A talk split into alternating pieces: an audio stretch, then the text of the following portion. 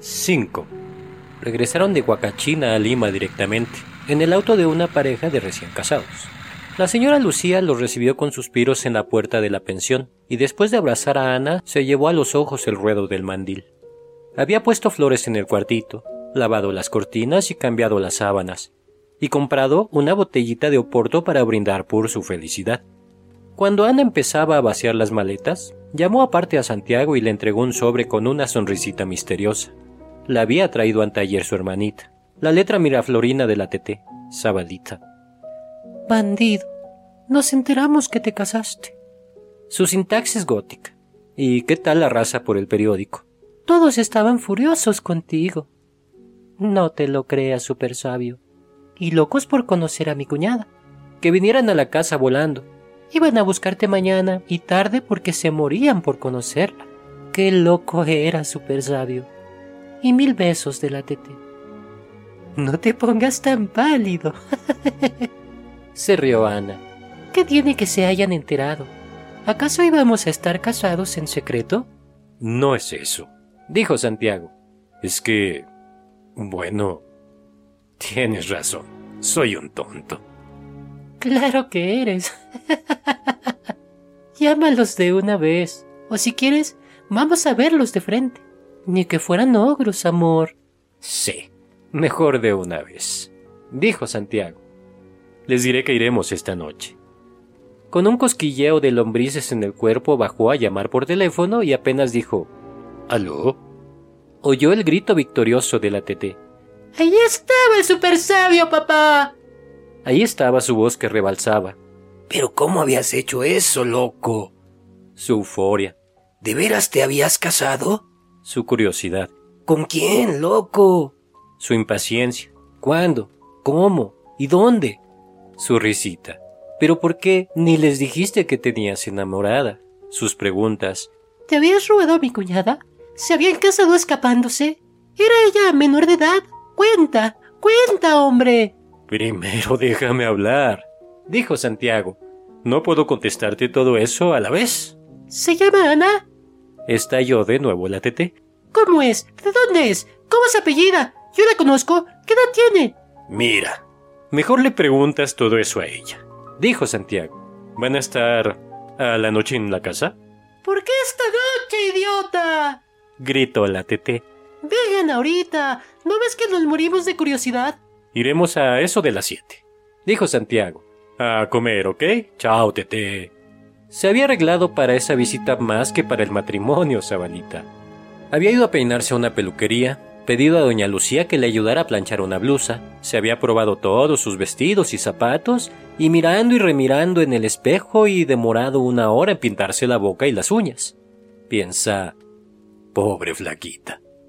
Había estado muy segura toda la tarde, mientras cotejaba y decidía su vestuario, muy risueña haciéndote preguntas sobre don Fermín y la señora Zoila y el Chispas y la Teté. Pero al atardecer, cuando paseaba delante de Santiago, ¿cómo le quedaba esto, amor? ¿Le caía esto otro amor?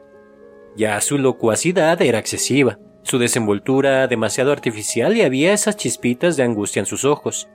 En el taxi, camino a Miraflores, había estado muda y seria, con la inquietud estampada en la boca. Me van a mirar como un marciano, ¿no? dijo de pronto. Como a una marciana, más bien. dijo Santiago. ¿Qué te importa? Sí le importó, Zabalita. Al tocar el timbre de la casa, la sintió buscar su brazo, la vio protegerse el peinado con la mano libre. Era absurdo. ¿Qué hacían aquí? ¿Por qué tenían que pasar ese examen? Había sentido furia, Zabalita. Ahí estaba la tete, vestida de fiesta en el umbral saltando. Besó a Santiago, abrazó y besó a Ana. Decía cosas, daba gritos, y ahí estaban los ojitos de la tete. Como un minuto después los ojitos del chispas y los ojos de los papás buscándola, trepanándola, autopsiándola. Entre las risas, chillidos y abrazos de la tete, ahí estaban ese par de ojos. La tete cogió del brazo a cada uno, cruzó con ellos el jardín sin dejar un segundo de hablar, arrastrándolos en su remolino de exclamaciones y preguntas y felicidades, y lanzando siempre las inevitables veloces miradas de soslayo hacia Ana que se tropezaba. Toda la familia esperaba reunida en la sala. El tribunal, Zabalita. Ahí estaba, incluso Popeye. incluso Cari, la novia de Chispas. Todos de fiesta. Cinco pares de fusiles, piensa, apuntando y disparando al mismo tiempo contra Ana. Piensa, la cara de la mamá. No la conocías bien a la mamá, Zabalita. Creías que tenía más dominio de sí misma, más mundo, que se gobernaba mejor, pero no disimuló ni su contrariedad, ni su estupor, ni su desilusión, solo su cólera, al principio y a medias. Fue la última en acercarse a ellos, como un penitente que arrastra cadenas, lívida. Besó a Santiago murmurando algo que no entendiste. Le temblaba el labio, piensa, le habían crecido los ojos.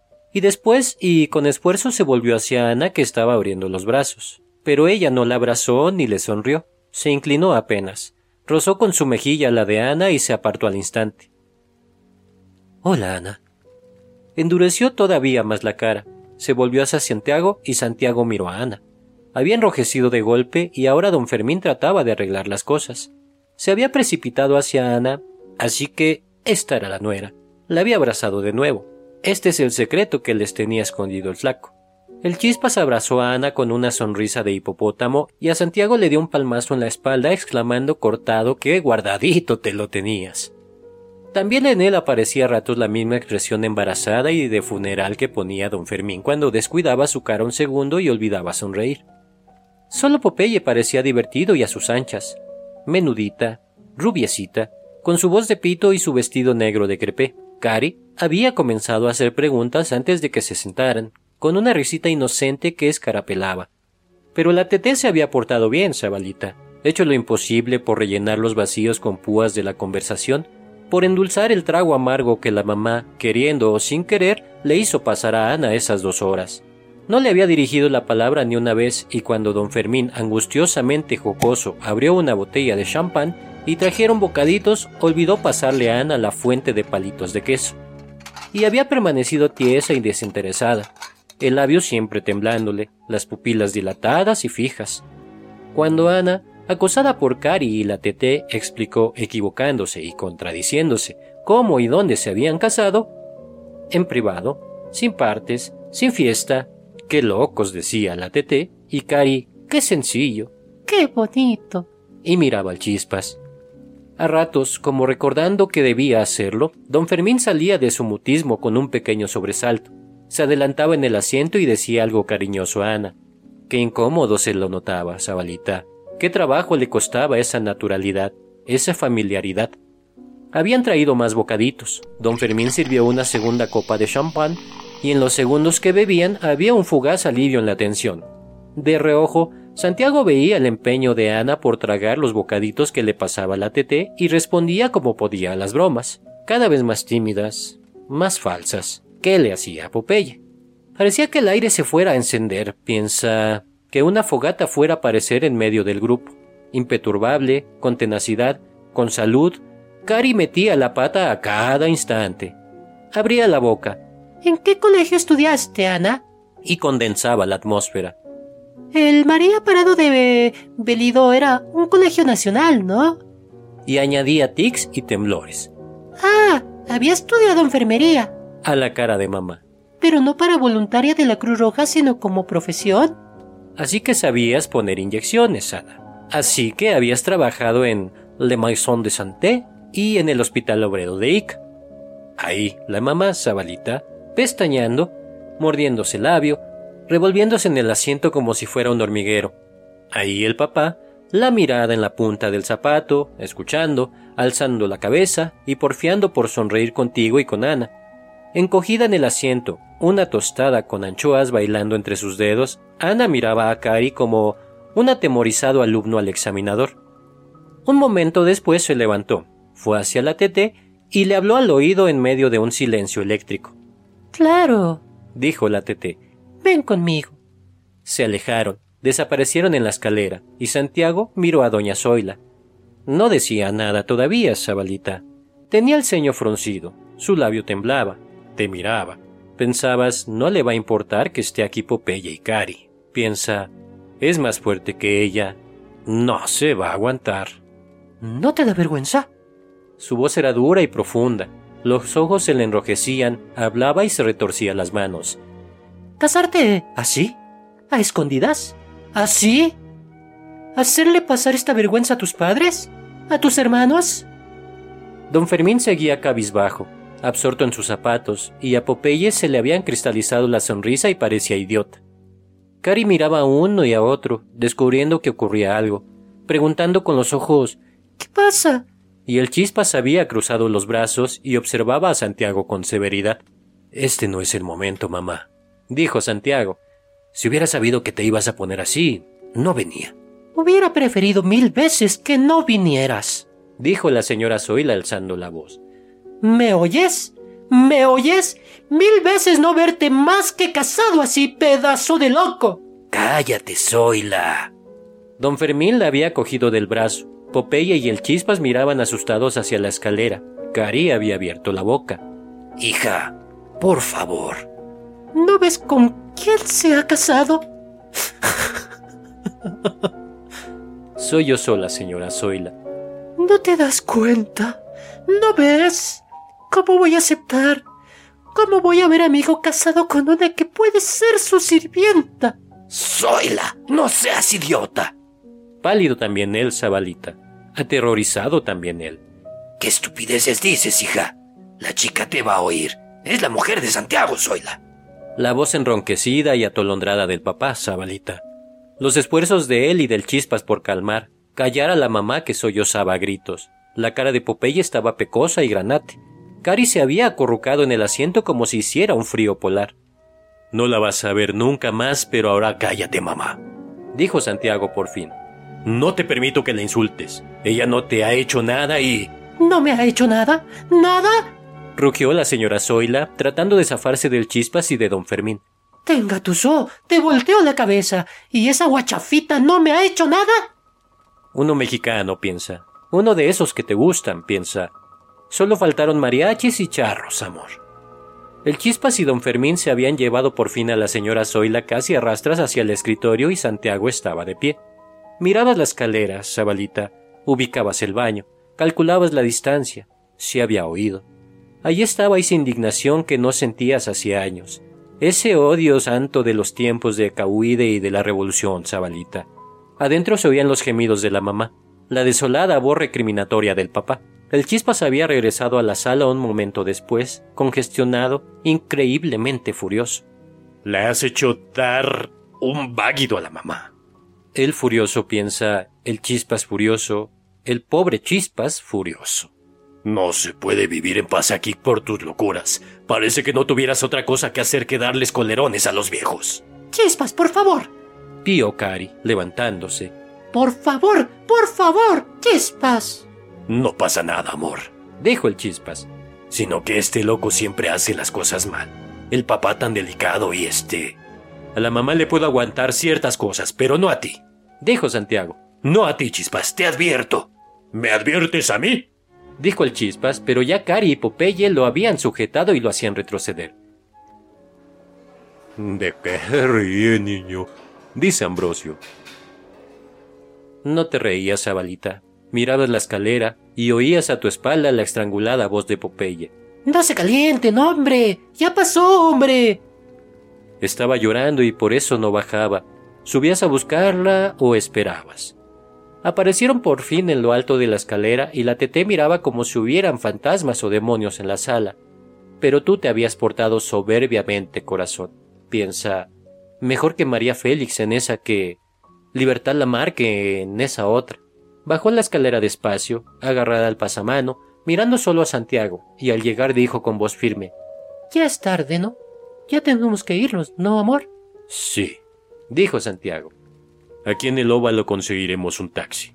Nosotros los llevamos, dijo Popeye casi gritando. Los llevamos, ¿no, Tete? Claro, balbuceó la Tete. Como paseando. Ana dijo hasta luego. Pasó junto al Chispas y Cari sin darles la mano y caminó rápidamente hacia el jardín, seguida por Santiago, que no se despidió. Popeye se adelantó a ellos a saltos para abrir la puerta de calle y dejar pasar a Ana. Luego corrió como si lo persiguieran y trajo su carro y se bajó de un brinco a abrirle la puerta a Ana. Pobre pecoso. Al principio no hablaron. Santiago se puso a fumar, Popeye a fumar. Muy derecha en el asiento Ana miraba por la ventanilla. Ya sabes, Ana, Llámame por teléfono, dijo la Teté con la voz todavía estropeada cuando se despidieron en la puerta de la pensión. para que te ayude a buscar departamento. Para cualquier cosa. Claro, Dijo Ana. Para que me ayudes a buscar departamento. Listo. Tenemos que salir los cuatro juntos, flaco. Dijo Popeye, sonriendo con toda la boca y pestañeando con furia. A comer, al cine, cuando ustedes quieran, hermano. Claro, por supuesto. Dijo Santiago. Te llamo un día de estos, Pecoso. En el cuarto, Ana se puso a llorar tan fuerte que doña Lucía vino a preguntar qué pasaba. Santiago la calmaba, le hacía cariños, le explicaba y Ana por fin se había secado los ojos. Entonces comenzó a protestar y a insultarlos. No iba a verlos nunca más, los detestaba, los odiaba. Santiago le daba la razón. Sí, corazón. Claro, amor. No sabía por qué no había bajado y la había cacheteado a la vieja esa, a la vieja estúpida esa. Sí, corazón. Aunque fuera tu madre, aunque fuera mayor, para que aprendiera a decirle guachafa, para que viera. Claro, amor. Está bien. Dijo Ambrosio. Ya me lavé. Ya me estoy limpiando. ¿Estás bien? Dijo Queta. ¿Qué fue lo que pasó? ¿No estaba yo en esa fiestecita? No. Dijo Ambrosio. Iba a hacer una fiestecita y no fue. Pasó algo y muchos invitados no se presentaron. Solo tres o cuatro y entre ellos él. La señora estaba furiosa. Me han hecho un desaire, decía. La loca se cree que cayó mierda a esas fiestecitas para que ella se divierta. Dijo Queta. Las da para tener contentos a sus compinches. Estaba echada en la cama, boca arriba como él, los dos ya vestidos, los dos fumando. Rogaban la ceniza en una cajita de fósforos vacía que él tenía sobre el pecho. El cono de luz caía sobre sus pies, sus caras estaban en la sombra. No se oía música ni conversaciones. Solo, de rato en rato, el remoto quejido de una cerradura o el paso rugiente de un vehículo por la calle. Ya me había dado cuenta de que esas fiestecitas son interesadas. Dijo Ambrosio. ¿Usted cree que a la señora la tiene solo por eso? ¿Para que agasaje a sus amigos? No solo por eso. Se rió Queta con una risita pausada e irónica, mirando el humo que arrojaba. También porque la loca es guapa y le aguanta sus vicios. ¿Qué fue lo que pasó? También se los aguanta usted. Dijo él respetuosamente sin ladearse a mirarla. ¿Yo se los aguanto? Dijo Queta despacio. Esperó unos segundos mientras apagaba la colilla y volvió a reír, con la misma lenta risa burlona.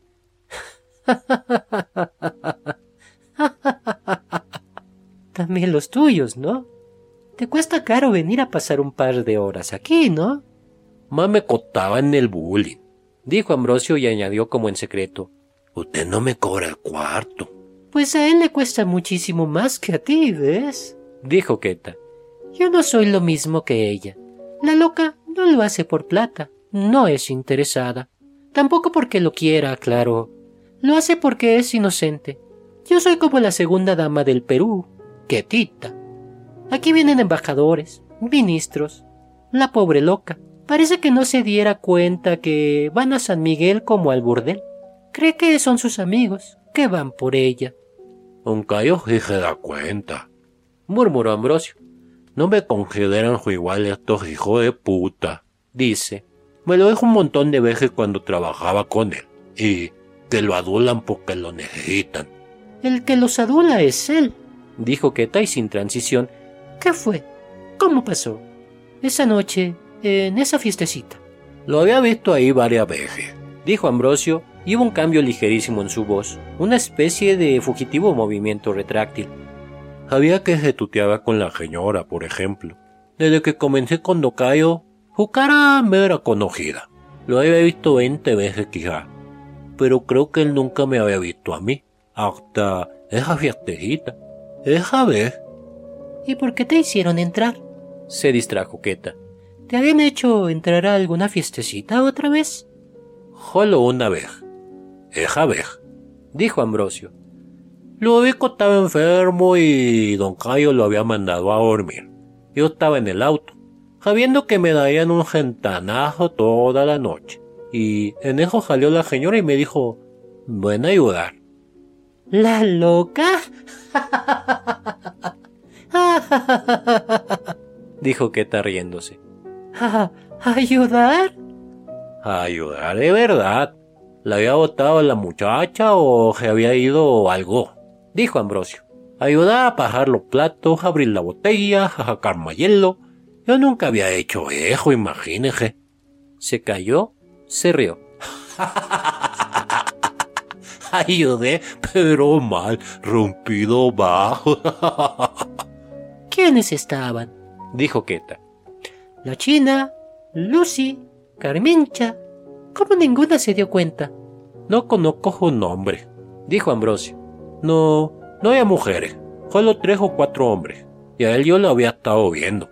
En esas entradas con el hielo o los platos. Se tomaba su trago pero no perdía los estribos, como los otros. No se emborrachó o no parecía. Es elegante, las canas le sientan, dijo Keta. Debe haber sido buen mozo de joven, pero tiene algo que fastidia. Se cree un emperador. No, insistió Ambrosio con firmeza. No hacía ninguna locura. No se disforjaba. Se tomaba su copa y nada más. Yo lo estaba viendo. No, no se cree nada. Yo lo conozco, yo sé. ¿Pero qué te llamó la atención? dijo Keta. ¿Qué tenía de raro que... que te mirara? Nada de raro, murmuró Ambrosio como excusándose. Su había apagado y era íntima y densa. Explicó despacio. Me habría mirado antes cien veces, pero de repente me pareció que se dio cuenta que me estaba mirando. Ya nomás como a una pared, ¿ve? La loca estaría cayéndose. No se dio cuenta. Se distrajo Keta. Se quedó asombrada cuando supo que te ibas a trabajar con él. ¿Estaba cayéndose? Yo estaba a la jala y sabía que ahí mismo se ponía a mirarme. Susurró Ambrosio. Tenía los ojos medio riendo, medio brillando como si estuviera diciéndome algo, ¿eh? ¿Y todavía no te diste cuenta? Dijo Keta. Te apuesto que callo mierda, sí. Me di cuenta que era rara esa manera de mirar, murmuró Ambrosio, por lo disimulada. Levantaba el bajo para que don Cayo creyera que iba a tomar un trago y yo me daba cuenta que no era para eso. Me ponía los ojos encima y no me lo quitaba hasta que salía del cuarto.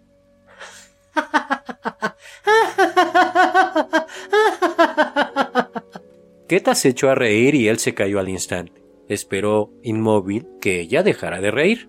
Ahora fumaban de nuevo los dos, tumbados de espalda, y él había posado su mano sobre la rodilla de ella. No la acariciaba. La dejaba descansar ahí tranquila. No hacía calor, pero en el segmento de piel desnuda en que se tocaban sus brazos había brotado el sudor. Se oyó una voz en el pasillo alejándose, luego un auto de motor quejumbroso. Keta miró el reloj del velador, eran las dos. En una deja le pregunté si le servía más hielo. Murmuró Ambrosio. Ya se habían ido los otros invitados. La fiesta se estaba acabando, solo quedaba él. No me contestó nada. Geroy abrió los ojos de una manera difícil de explicar. Medio desafiadora, medio burlona, ¿ve? ¿Y no te habías dado cuenta? insistió Keta. Eres tonto. ¡Hoy! dijo Ambrosio. Pensé que se estaba haciendo el borracho. Pensé, a lo mejor está y quiere divertirse a mi costa. Yo me había tomado mi trago de la cocina y pensé, a lo mejor estoy borracho y me parece. Pero la próxima vez que entraba decía, no, ¿qué le pica? Sería la dos, la tres, qué sé yo. Entré a cambiar un genijero, creo. Ahí me habló. Siéntate aquí un rato, dijo don Fermín. Tómate un trago con nosotros. No era una invitación, sino casi una orden, murmuró Ambrosio. No sabía mi nombre, a pesar de que se lo habría oído a don Cayo cien veces. No lo sabía. Después me contó.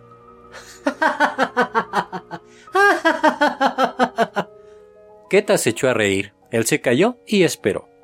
Una aura de luz llegaba a la silla y alumbraba las ropas mezcladas de él. El humo planeaba sobre ellos, dilatándose, deshaciéndose en sigilosos ritmos curvos. Pasaron dos autos seguidos y veloces como haciendo carreras. ¿Y ella? dijo Keta riéndose ya apenas. ¿Y Hortensia? Los ojos de Ambrosio revolotearon en un mar de confusión. Don Cayo no parecía disgustado ni asombrado. Lo miró un instante serio y luego le dijo con la cabeza que sí. Hazle cajo. Siéntate. El cenicero danzaba tontamente en la mano de Ambrosio. Había quedado dormida, dijo Ambrosio. Echada en el sillón. Habría tomado muchísimo. Me sentí mal ahí, sentado en la puntita de la jilla. Raro, avergonzado, mal. Se frotó las manos y por fin con una solemnidad ceremoniosa dijo salud sin mirar a nadie y bebió. Queta se había vuelto para verle la cara. Tenía los ojos cerrados, los labios juntos y transpiraba. A este paso te nos vas a marear. Se echó a reír don Fermín. Anda, sírvete otro trago. Jugando contigo como el gato con el ratón, murmuró Queta con asco. A ti te gusta eso. Ya me he dado cuenta. Ser el ratón, que te pisen, que te traten mal. Si yo no te hubiera tratado mal, no te pasarías la vida juntando plata para subir aquí a contarme tus penas. ¿Tus penas? Las primeras veces creía que sí. Ahora ya no. A ti todo lo que te pasa te gusta. Sentado ahí como... aún igual, dándome trago. Dijo él con el mismo opaco, enrarecido, ido tono de voz. Parecía que a don Cayo no le importaba o que hacía el que no y él no dejaba que me fuera, ¿ve? ¿Dónde vas tú? Quieto ahí. Bromeó, ordenó por décima vez don Fermín. Quieto ahí. ¿Dónde vas tú? Estaba diferente de todas las veces que lo había visto, dijo Ambrosio. Es que él no me había visto a mí, por su manera de mirar y también de hablar. Hablaba sin parar, de cualquier cosa, y de repente decía una lijura. El que se lo vea tan educado y con ese aspecto de Dudó y Queta le dio un poco la cabeza para observarlo. Aspecto de... de un gran señor, dijo Ambrosio muy rápido. De presidente. ¿Qué sé yo? Queta lanzó una risita curiosa e impertinente. Regocijada, se desesperó y al hacerlo su cadera rozó la de él. Sintió que instantáneamente la mano de Ambrosio se animaba sobre su rodilla, que avanzaba bajo la falda y tentaba con ansiedad su muslo, que lo paseaba de arriba abajo, de abajo arriba, a todo lo que daba su brazo.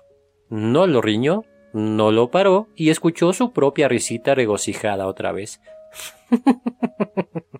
Te estaba hablando con trago, dijo. ¿Y la loca? ¿Y ella? Ella levantaba la cabeza de rato en rato igual que si saliera del agua. Miraba la sala con extraviados ojos sonámbulos, cogía su vaso y se lo llevaba a la boca y bebía murmuraba algo incomprensible y se sumergía otra vez. ¿Y cayó mierda? ¿Y él? Él bebía con regularidad. Participaba con monosílabos en la conversación y se portaba como si fuera la cosa más natural que Ambrosio estuviera sentado ahí bebiendo con ellos. Así se pasaba el rato, dijo Ambrosio. Su mano se sosegó, volvió a la rodilla. Los tragos me quitaron la vergüenza y ya le soportaba su miradita y le contestaba su broma. Sí me gusta el whisky, don. Claro que no es la primera vez que tomo whisky, don. Pero ahora don Fermín no lo escuchaba o parecía que no. Lo tenía retratado en los ojos. Ambrosio los miraba y se veía. ¿Veía? Queta asintió, y de repente don Fermín tomó apurado el conchito de su vaso y se paró. Estaba cansado, don Cayo. Era hora de irse. Cayo Bermúdez también se levantó. Que lo lleve a Ambrosio, don Fermín, dijo recogiendo un bostezo en su puño cerrado. No necesito el auto hasta mañana. Quiere decir que no solo sabía, dijo Queta moviéndose. Por supuesto, por supuesto. Quiere decir que Cayo Mierda preparó todo eso. No sé. La cortó Ambrosio volteándose, la voz de repente agitada, mirándola. Hizo una pausa, volvió a tumbarse de espaldas. No sé si sabía. ¿Quién lo preparó? Quisiera saber. Él dice que tampoco sabe. A usted no le ha ¿Sabe ahora? Eso es lo único que yo sé. Se rió Queta. Pero ni yo ni la loca le hemos podido sonsacar si lo preparó. Cuando quiere, es una tumba. No sé, repitió Ambrosio. Su ojo hundió en un pozo y renació debilitada y turbia. Él tampoco sabe. A veces dice sí, tiene que saber. Otra, no. Puede que no sepa. Yo lo he visto ya bastante veces a Don Cayo y nunca me ha hecho notar que sepa. Estás completamente loco, dijo Queta. Claro que ahora sabe. Ahora quién no. Los acompañó hasta la calle. Ordenó Ambrosio mañana a las diez. Dio la mano a don Fermín y regresó a la casa cruzando el jardín. Ya estaba por amanecer. Había unas rayitas azules atisbando en el cielo y los policías de la esquina murmuraron buenas noches con unas voces estropeadas por el desvelo y los cigarrillos. Y ahí otra cosa más rara, susurró Ambrosio. No se sentó atrás, como le correspondía, sino junto a mí.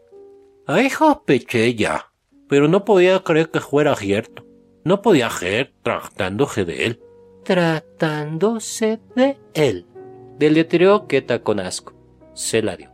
¿Por qué eres tú tan servil, Don? Pensé que era para demostrarme un poco de amistad, susurró Ambrosio. Adentro te traté como un igual. Ahora te sigo tratando lo mismo. Pensé, algunos días le dará por el criollismo, por tutearse con el pueblo. No, no sé qué pensé.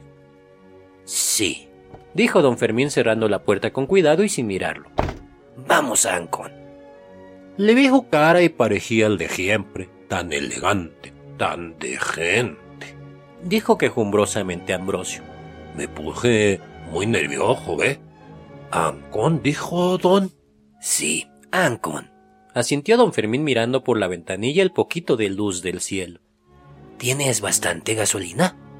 Yo sabía dónde vivía. Lo había llevado una vez desde la oficina de don Cayo. Sé que Juan Brosio. Arranqué y en la avenida de Barajil me atreví a preguntarle. ¿No va a Jucaja Miraflores, don?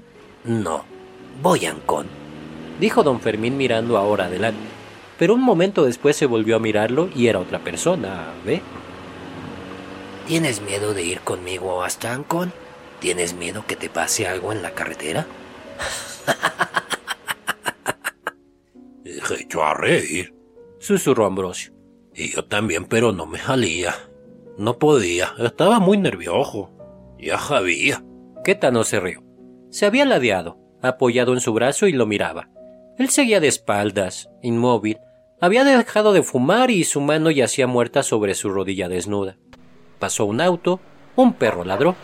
Ambrosio había cerrado los ojos y respiraba con las narices muy abiertas. Su pecho subía y bajaba lentamente. Era la primera vez, dijo Queta. Antes nunca te había. Sí, sentía miedo. Se quejó él. Fui por Barajil, por Afonso Ugarte, crucé el puente del ejército y los dos callados. Sí, la primera vez. No había ni un alma en las calles. En la carretera tuve que poner las luces altas porque había neblina. Estaba tan nervioso que empecé a acelerar. De repente vi la aguja en 90 y en 100. ¿Ve? Fue ahí. Pero no choqué. Ya apagaron las luces de la calle. Se distrajo un instante Queta y volvió. ¿Sentiste qué? Pero no choqué, no choqué.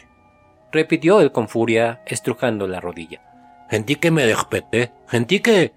Pero pude frenar, de golpe. Como si en la mojada carretera hubiera surgido un intempestivo camión, un burro, un árbol, un hombre. El auto patinó chirriando salvajemente y chicoteó a la derecha e izquierda y se javió, pero sin salirse de la carretera. Brincando, crujiendo, recuperó el equilibrio cuando pareció que se volcaba y ahora Ambrosio disminuyó la velocidad temblando. ¿Usted cree que en el frenajo con la patinada me soltó? Se quejó Ambrosio vacilando. La mano seguía aquí. ¡Ají! ¿Quién te ordenó parar? Dijo la voz de don Fermín. He dicho Ancón. ¿Y la mano ahí? ¿Aquí? Susurró Ambrosio. Yo no podía pensar y arranqué de nuevo y no sé. No sé, ¿ve? De repente otra vez 90. 100 en la aguja. No me había soltado. La mano seguía ají.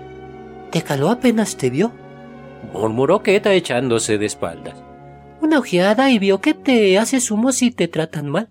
Te vio y se dio cuenta que si te ganan la moral te vuelves un trapo. Pensaba voy a chocar y aumentaba la velocidad. Se quejó Ambrosio jadeando. La aumentaba, ¿ve? Se dio cuenta que te morirías de miedo. Dijo Queta con sequedad sin compasión. Que no harías nada, que contigo podía hacer lo que quería. Voy a chocar, voy a chocar. Jadeó Ambrosio y hundí al pie. ¿Eh? Tenía miedo, ¿ve? Tenías miedo porque eres un servil, dijo Queta con asco. ¿Por qué él es el blanco y tú no? ¿Por qué él es rico y tú no? ¿Por qué estás acostumbrado a que hagan contigo lo que quieran? La cabeza me daba solo para eso. Susurró Ambrosio más agitado.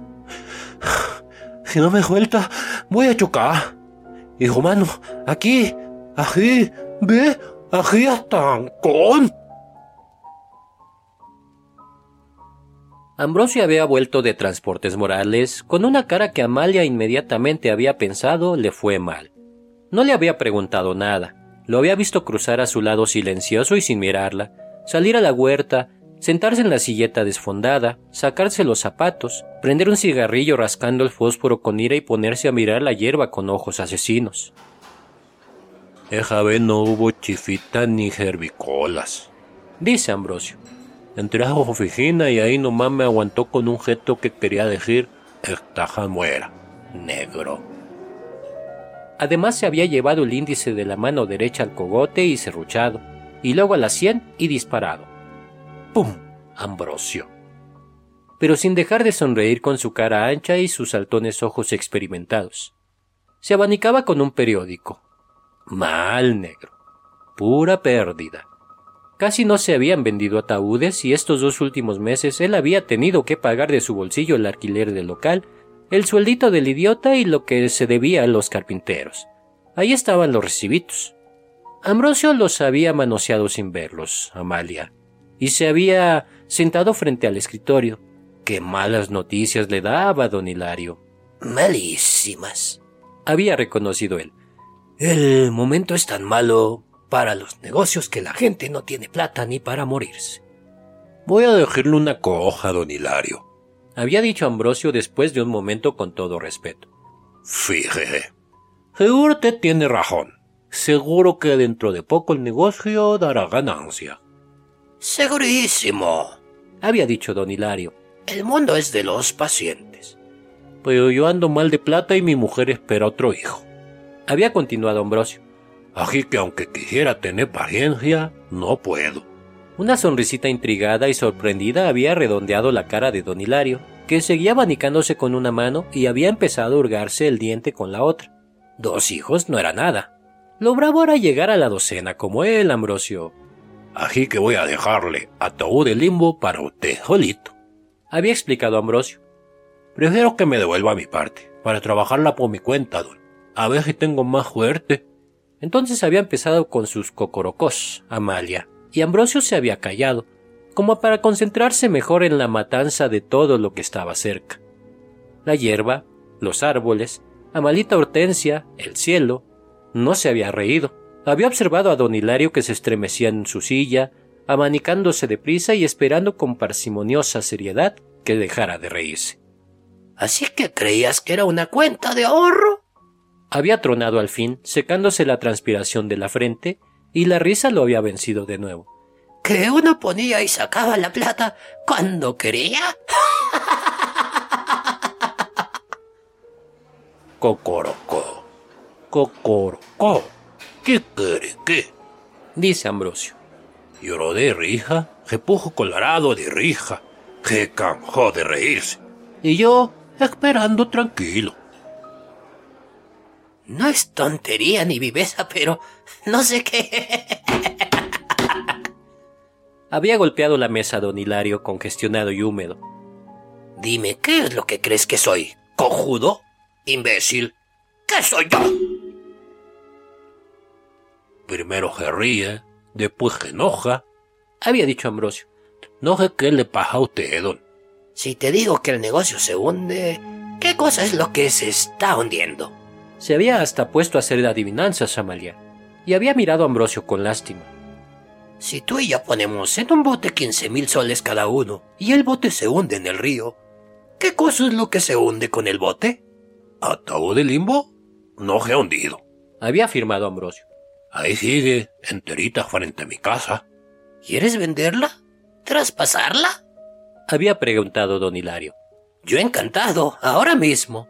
Solo tienes que encontrar un manso que quiera cargar con el muerto. No alguien que te dé los treinta mil que metimos. Eso, tío, loco.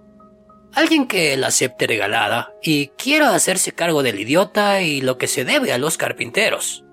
¿Quiere decir que nunca más voy a ver ni un hall de mi quince mil que le di? Había dicho Ambrosio.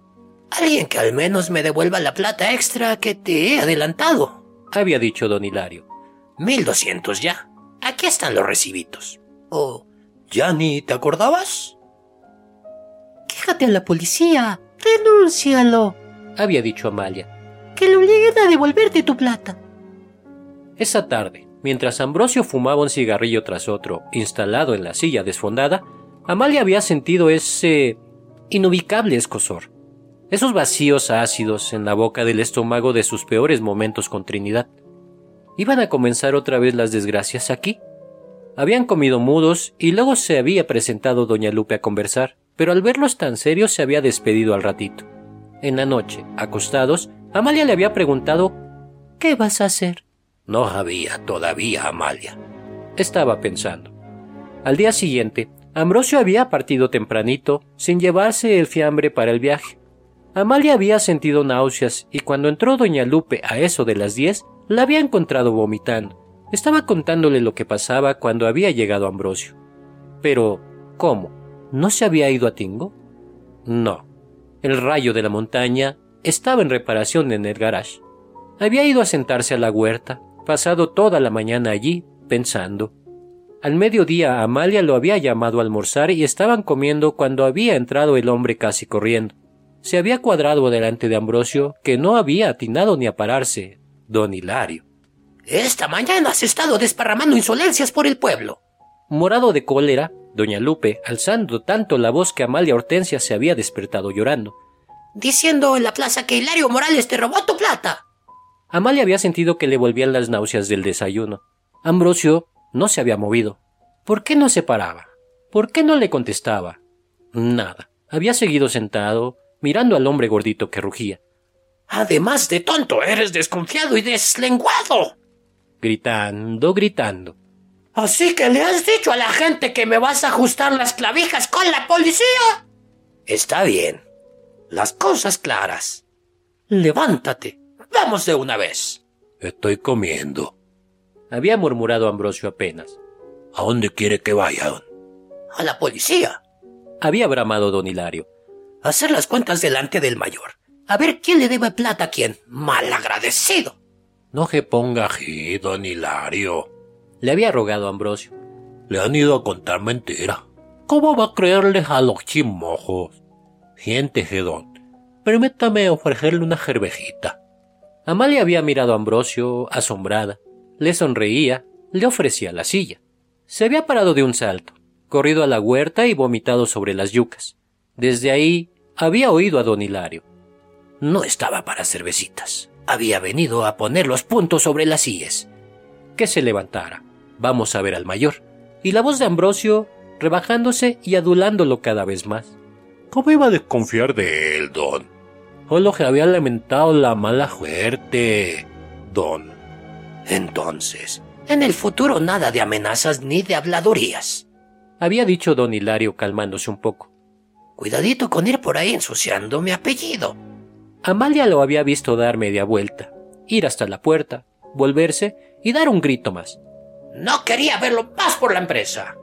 No quería tener de chofer a un malagradecido como tú. Podía pasar el lunes a cobrar. Sí, ya habían comenzado de nuevo. Pero había sentido más cólera contra Ambrosio que contra don Hilario y entrando al cuarto corriendo. ¿Por qué te dejaste tratar así? ¿Por qué te achicas así? ¿Por qué no fuiste a la policía y lo acusaste? Por ti, había dicho Ambrosio mirándola con pena. Pensando en ti. ¿Ya te olvidaste? ¿Ya ni te acuerdas por qué estamos en Pucallpa? No fui a la policía por ti. Me achiqué por ti. Ella se había puesto a llorar. Le había pedido perdón y en la noche había vomitado de nuevo. Me dio 600 joles de indemnización, dice Ambrosio. Con eso duramos, no sé, como un mes. Me la pasé buscando trabajo. En Pucallpa es más fácil encontrar oro que trabajo.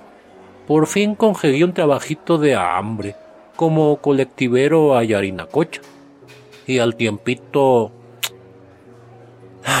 vino el puntillajo, niño.